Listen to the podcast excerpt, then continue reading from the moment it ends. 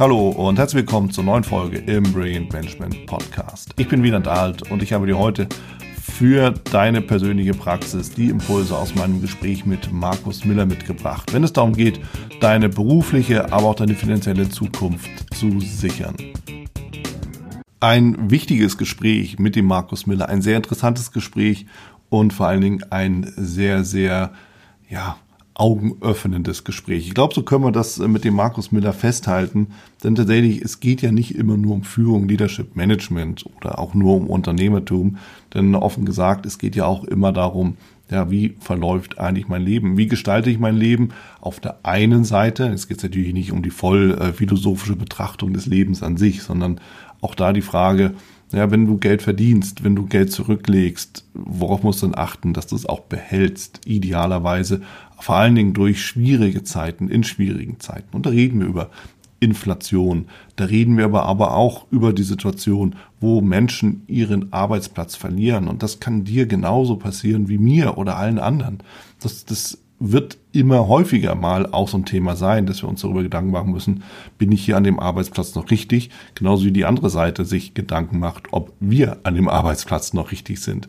So, und dann wird eine Entscheidung getroffen und dann steht eine Veränderung ins Haus. Ich formuliere es mal bewusst positiv, aber bitte machen wir uns nichts vor. Ist der Job weg, ist es immer unangenehm, im Mindesten unangenehm. Das heißt, hier stellt für uns die Frage, wie können wir im Endeffekt ähm, uns auch absichern? So, und das bedeutet, und dann nehme ich die wichtigste Erkenntnis, auch die wichtigste Empfehlung von Markus mal vorweg und adaptiere die auch auf, ähm, auf Management, auf Leadership und letzten Endes auf den Beruf an sich.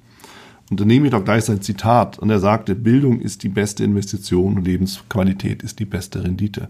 Und am Ende ist damit fast schon alles gesagt, offen gesagt, ja. Denn natürlich Weiterbildung schützt dich davor, nach einem Jobwechsel nicht mehr oder, oder nach, ja, nachdem du ein Unternehmen verlassen hast, ähm, keinen Anschluss mehr zu haben. Weiterbildung bringt dich in die besseren Positionen. Weiterbildung gibt dir genau den Zusatzaspekt. Ich meine, wenn wir mal so die, die Wirtschaft an sich betrachten, da gibt es immer strukturelle Veränderungen. Da gibt es Branchen, die eben runtergehen, die eben nicht mehr funktionieren und genauso gibt es Branchen, die auf einmal kommen und wachsen. Ja, also um mal dieses digitale Thema zu nehmen, ja, natürlich gibt es analoge Branchen, die auf einmal weg sind, einfach weil sie sich überholt haben, was auch richtig und gesund ist, sonst entwickelt sich logischerweise auch die Welt nicht weiter. Aber da gibt es eben Branchen, die kommen. Na, nehmen wir da eben die digitalen Branchen, welcher Art auch immer. So, und das heißt, es wird in einer Industrie, in einer Branche werden Arbeitsplätze aufgegeben und gehen verloren. Und auf der anderen Seite werden natürlich Arbeitsplätze geschaffen. Das Blöde daran ist, dass natürlich die Arbeitsplätze, die verloren gehen, nicht mit den gleichen Leuten oder die, die Arbeitsplätze, die geschaffen werden, nicht mit den gleichen Leuten besetzt werden können im Regelfall, die ihre Arbeitsplätze vorher verloren haben. Es sei denn, und jetzt kommen wir natürlich zu dem wesentlich entscheidenden Punkt, da ist die entsprechende Bildung vorhanden. So, und jetzt frage ich dich, wer ist denn für deine persönliche Weiterbildung verantwortlich? Hm. Die Antwort ist relativ leicht zu finden. Am Ende du selbst. Ja, du kannst natürlich im Unternehmen bei deinem Arbeitgeber auch eine entsprechende Weiterbildung einfordern, wenn es denn auch sinnvoll erscheint für deinen Arbeitgeber. Hast du natürlich gute Karten, dass das Ganze eben auch genehmigt wird. Aber es bedeutet natürlich für dich, und das ist das, was ich mit Markus im Nachgespräch auch nochmal dann, dann rausgearbeitet äh, habe oder worüber, wir uns auch einig sind.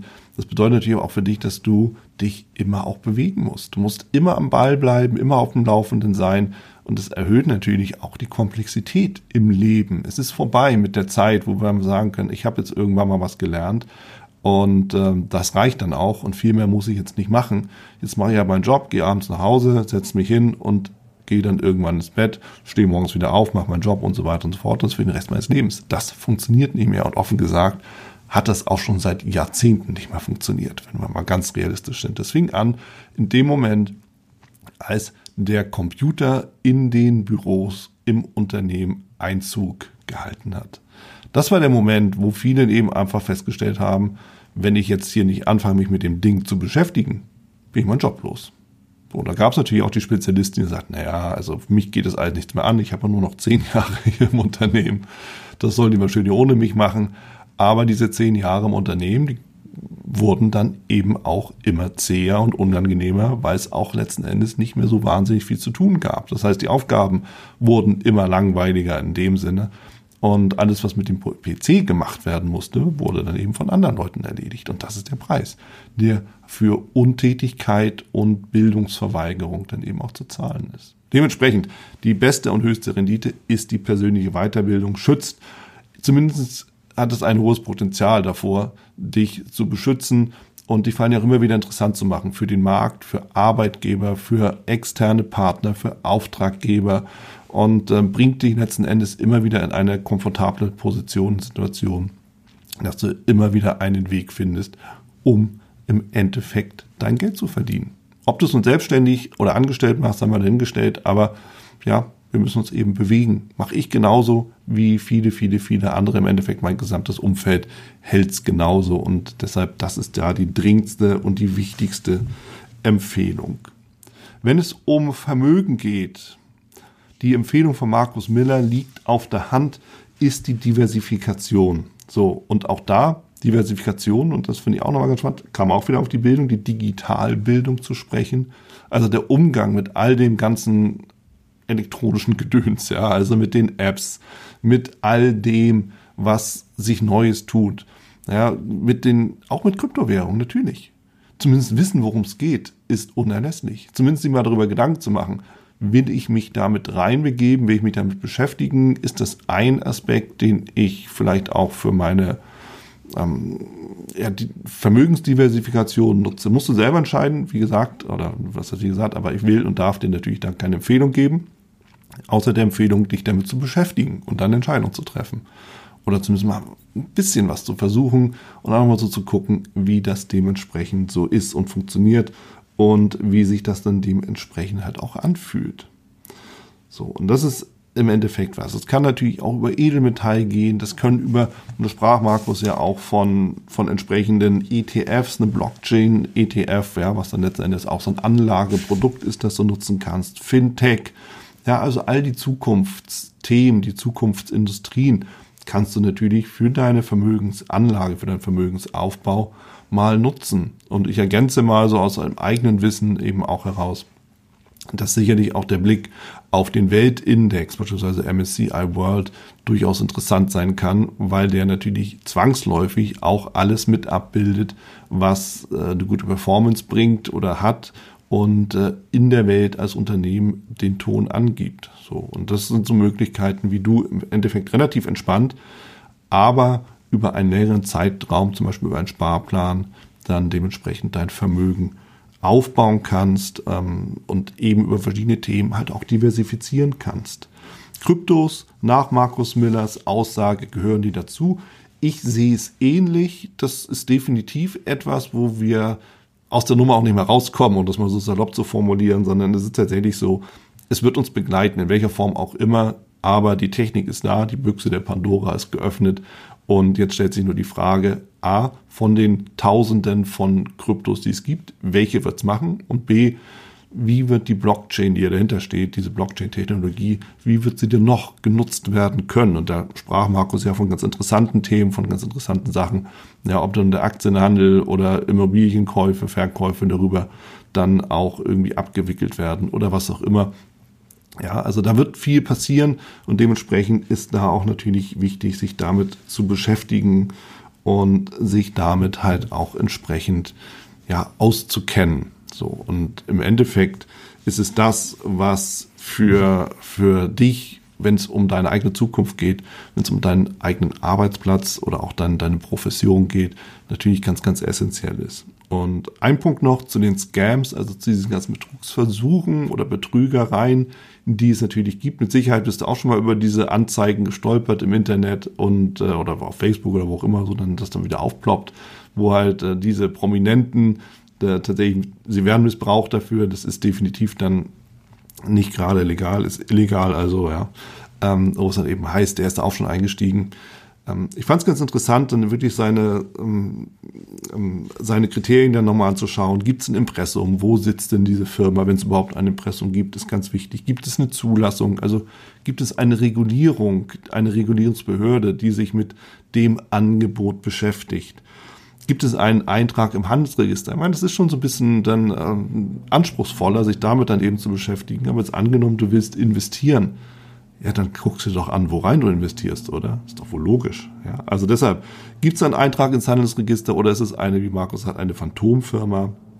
Sind da echte Menschen oder sind ja, unter mein Team oder unser Team sind das Stockbilder, die du letzten Endes kaufen kannst beim Bilderdienst von irgendwelchen Models, die du dann als, die dann als Team verkauft werden. Ja, auch das gilt es mal rauszufinden. Es geht auch ganz einfach über eine Bildersuche bei Google. Kannst ja mal gucken, wie viele Firmen dann diese Menschen angestellt haben.